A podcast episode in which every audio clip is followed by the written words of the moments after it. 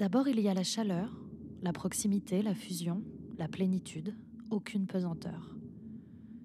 Et puis il y a la séparation, le vide, le manque, et le choix de vivre malgré l'omniprésence de l'absence. Mais dans quelles conditions? Quelles sont les perspectives pour faire ce deuil particulier? Quels sont les moyens de se libérer? Comment sublimer ce syndrome? Bienvenue dans L'Absent, un podcast témoignage autour du syndrome du jumeau perdu qui toucherait plus de 10% de la population. Bonne écoute.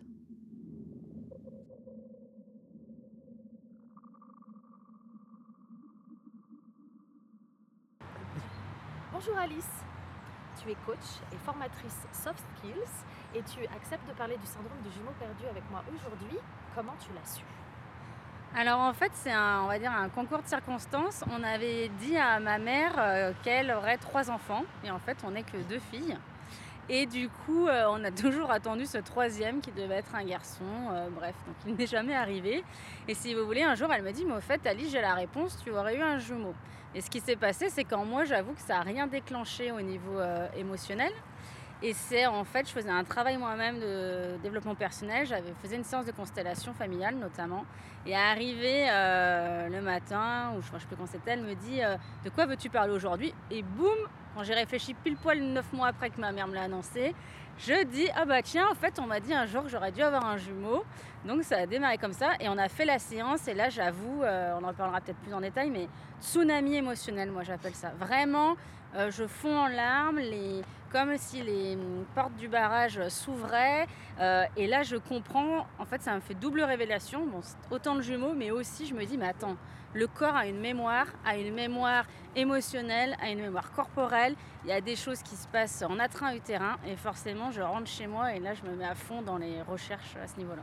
Et qu'est-ce que tu as découvert justement au niveau des recherches, au niveau peut-être des symptômes que tu as pu avoir avant le tsunami et après le tsunami? Ah bah ça mis moi en perspective. Euh, il faut savoir déjà que c'était assez étonnant. Moi je m'étais amusée, j'ai fait la liste des jumeaux que j'avais dans ma vie.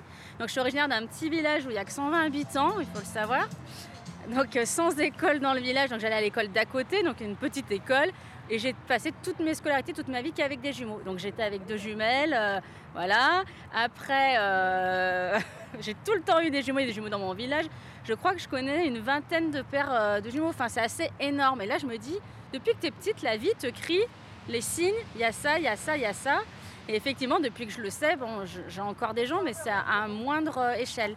Bah, je pense au lycée, mes meilleurs amis c'était des jumelles. Je pense aussi quand j'étais à Rennes, c'était même deux paires de jumeaux, des garçons, des filles. Enfin, et quand tu te dis, voilà. Euh, donc première chose, ça c'était assez impressionnant de me dire, en fait, c'était sous mes yeux et je l'ai jamais vu. Euh, deuxième chose, j'ai beaucoup beaucoup voyagé et beaucoup beaucoup un peu couru de partout et j'ai lu qu'il y avait ça, cette recherche inconsciente, quête du jumeau en fait nous, allons essayer de voir euh, s'il est encore là et de renouer une relation comme ça. Troisième chose, j'étais beaucoup dans les relations, j'allais dire exclusives, recherche d'une meilleure amie, recherche euh, de relations un peu, enfin passion fusionnelle, c'est pas forcément le mot, mais en tout cas quelque chose d'exclusif, de privilégié. Et donc là, pareil, je me dis en fait, je cherchais inconsciemment à recréer ce lien qui malheureusement ne se recréera euh, jamais, en tout cas pas sous cette forme. Et après le tsunami, euh, quels sont les outils qui t'ont aidé? Enfin, Comment tu as fait évoluer cette prise de conscience? Alors c'est une très bonne question, j'essaye de me remettre en tête parce qu'en fait vu que c'était une période en fait euh, tout a parti en live, que ce soit la santé, le pro, le truc, j'avoue que je sais plus le quoi ou du comment. J'avais du temps déjà, ça c'est vrai. Donc j'étais euh, fait beaucoup de recherches.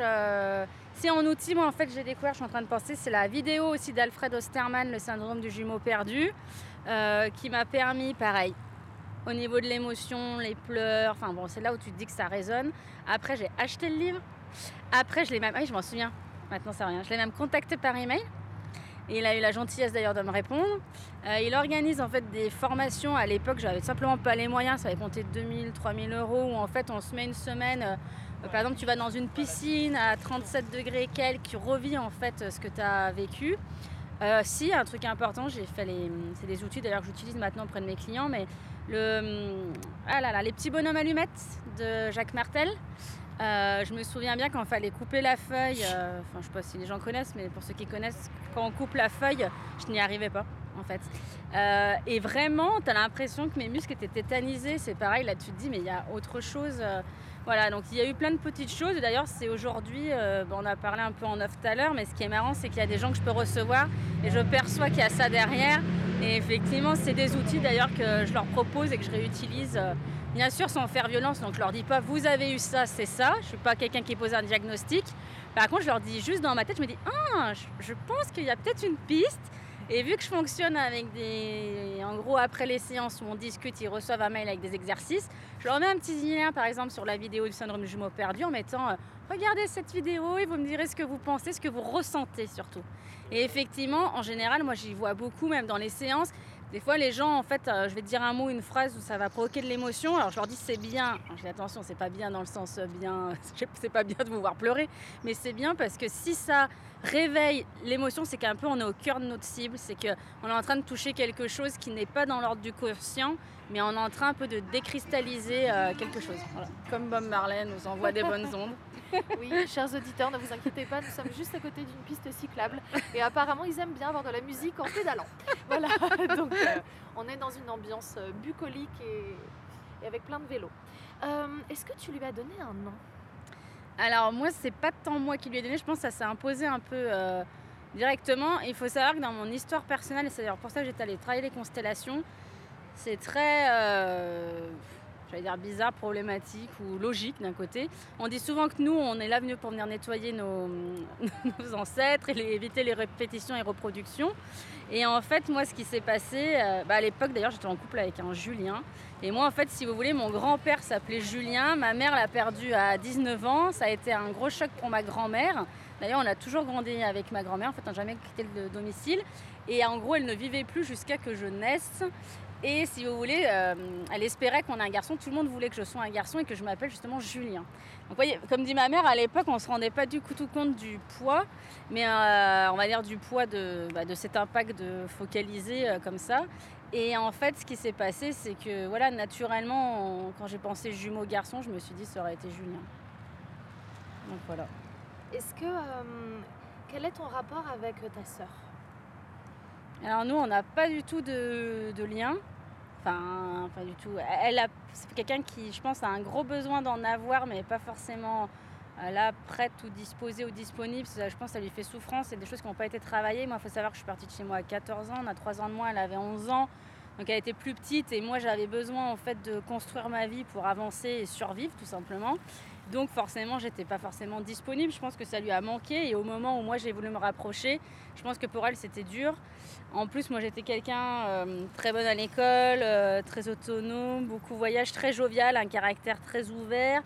Et ma soeur c'est plutôt quelqu'un qui, euh, a des difficultés à l'école, qui, dit merde aux gens, qui restait plutôt plan-plan. Et tout ça pour dire que je pense que ça doit aussi pas être facile quand on est une cadette de passer derrière ben, un peu pas sa qui réussit tout, parce que j'avais pas cette impression-là. Mais voilà, et je pense que malgré tout, ben, le lien n'a pas été tissé. Après, avec le temps, on, est quand même très différentes.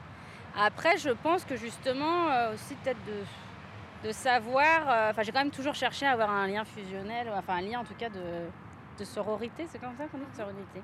Mais malheureusement, bah, pour l'instant, j'ai fait le deuil. Là, il n'y a pas si longtemps, en fait, on- je lui ai clairement demandé. euh, bah voilà, d'un côté, je sens que tu as envie, mais à chaque fois que je m'approche, euh, j'ai l'impression d'avoir un dragon en feu qui me crache ses flammes. On fait quoi? Et elle m'a dit, mais en fait, euh, je crois que je suis pas prête. Donc voilà, mais du coup, ça m'a. Un pneu crevé. Voilà. Voilà. Enfin, c'est pas très cool pour ce, pour ce monsieur, mais un pneu crevé. Et hum, est-ce que tu as l'impression que ton évolution dans le deuil de ton jumeau pourrait justement euh, modifier ton fonctionnement avec ta sœur Aucune idée, je me suis pas posé la question.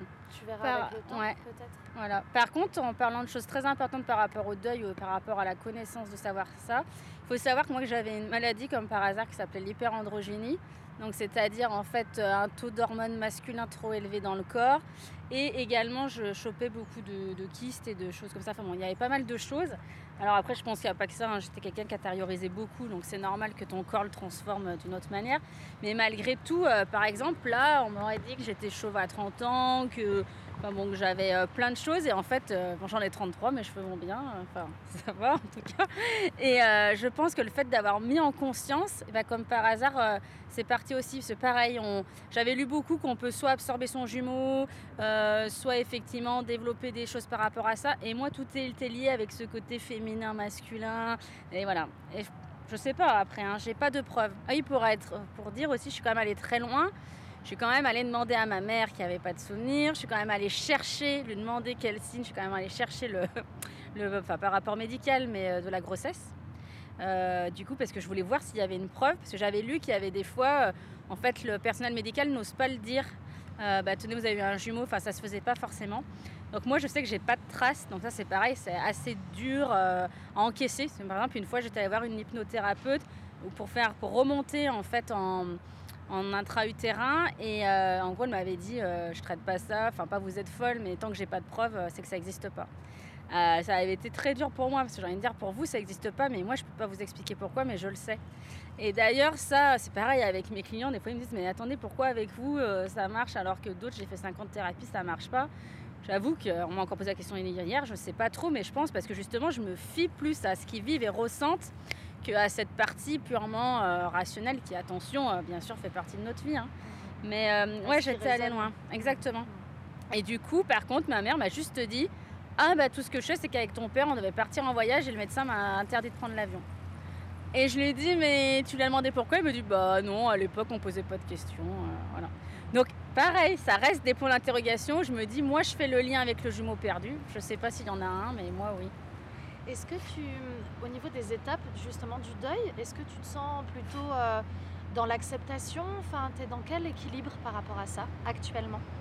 Euh, oui, oui, moi je pense que je suis. euh, Enfin, je sais pas si c'est le mot guéri, mais en tout cas, ça impacte plus euh, ma vie comme ça pouvait peut-être l'impacter à un moment.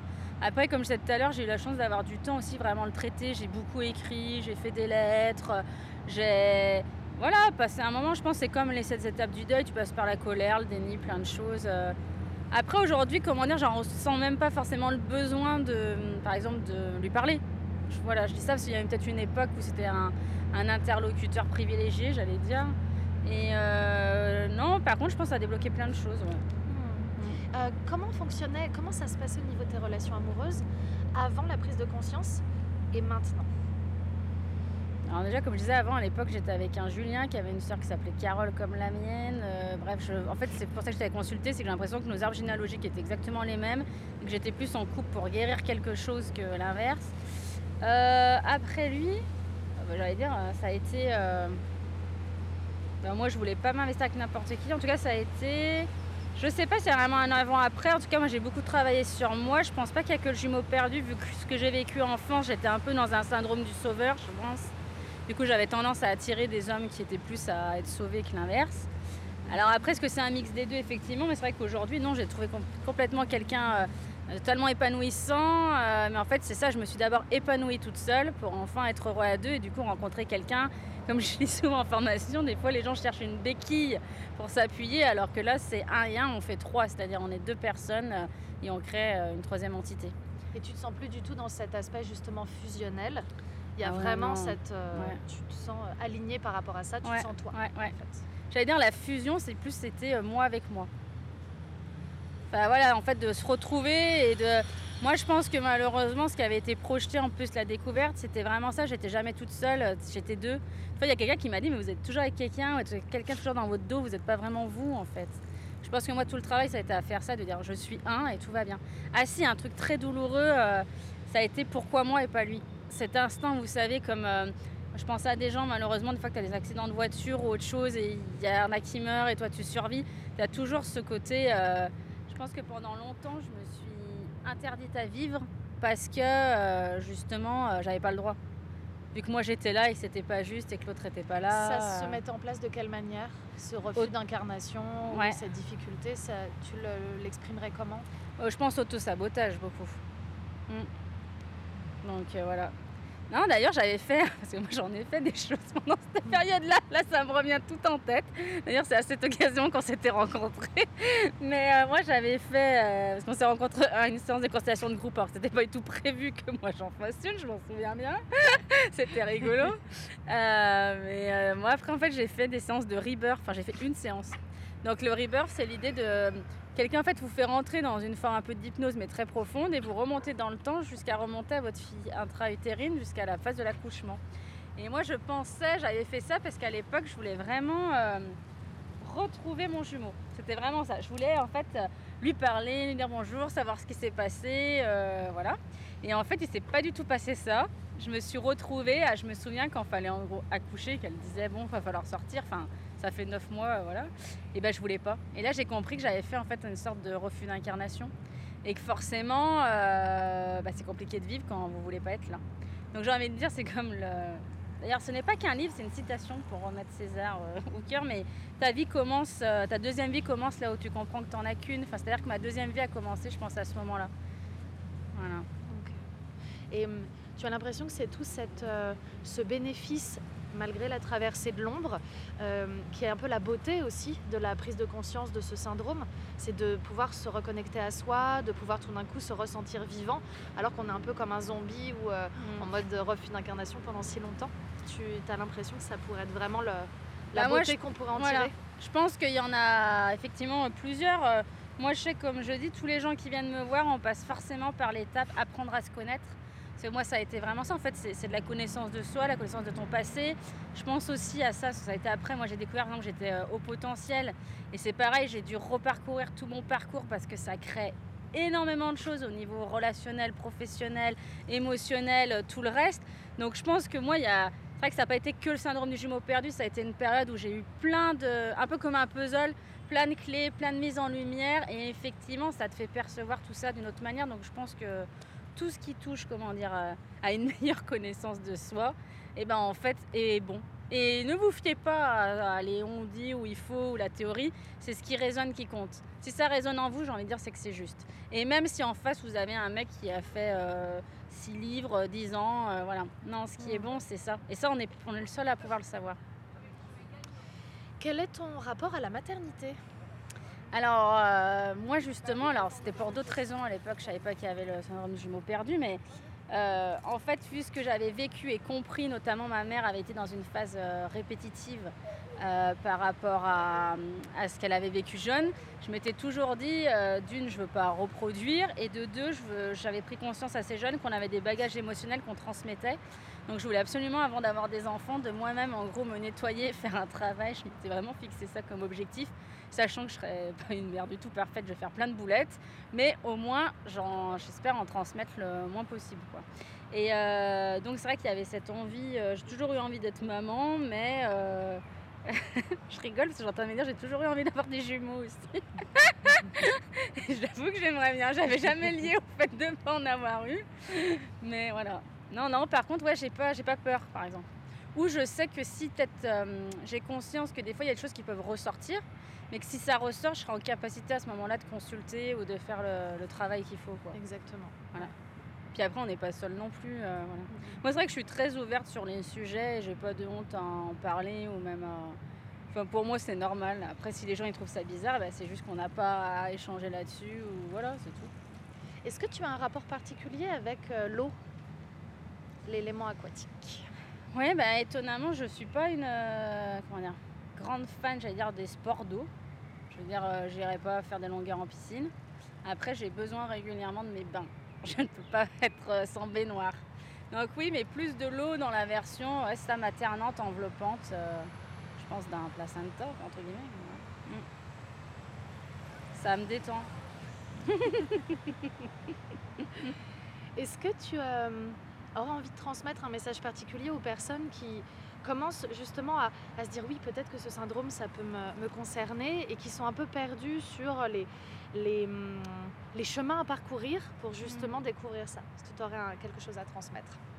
Bah, Je pense qu'après, chaque chemin est unique. Après, que les gens doivent juste s'entourer de personnes ou de connaissances qui leur parlent et où les gens sont bienveillants. Parce que c'est pareil, on peut tomber sur de la maltraitance et bienveillance. Comme je dis souvent, c'est pas tant le, nom d'un professionnel ou sa technique, c'est plus est-ce que vous avez le feeling et effectivement est-ce que la méthode vous correspond. C'est-à-dire il y a des gens, ils ont besoin de passer par la parole, il y en a besoin, on a plus besoin de ne pas parler mais de le sentir dans son corps. Des fois on a besoin de s'informer tout seul, voilà.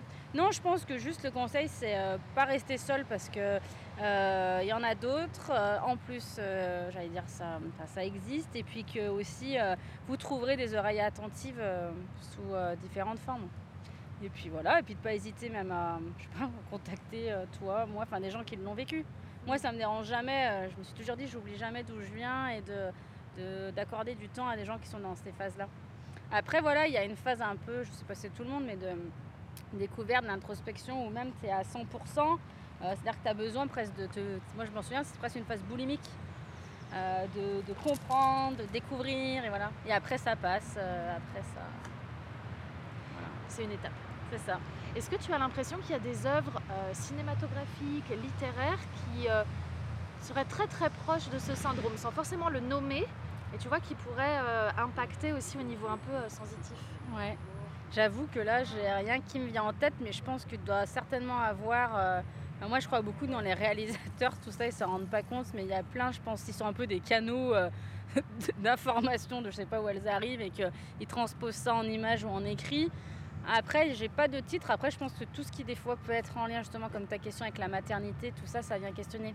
En fait, euh, si, non, le seul indice, j'ai pas de nom. Par contre, j'ai un indice à donner, c'est quand vous regardez quelque chose, si les larmes commencent à vous monter ou que l'émotion monte, c'est souvent qu'on a un truc, euh, soit aller bosser derrière, soit une information à prendre. Voilà. Merci beaucoup, Alice. bah de rien, avec grand plaisir. Si vous souhaitez témoigner, réagir ou poser des questions, n'hésitez pas à me contacter via ma page Instagram Flo Nilsson ou mon site internet florencenilsson.fr. À bientôt!